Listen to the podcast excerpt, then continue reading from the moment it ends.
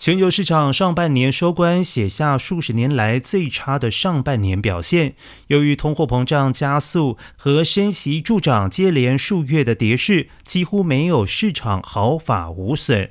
而根据道琼市场数据，截至三十号为止，标准普尔五百指数累计下跌百分之二十一，创下一九七零年以来最差的上半年表现。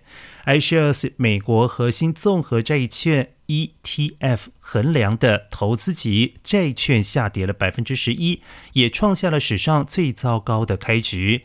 而至于新兴市场的股票和债券，因为成长放缓而大跌。加密货币崩盘，让投资散户和避险基金都蒙受巨大损失。而现在，投资人似乎只对一件事情达成共识，那就是未来将会出现更大的波动。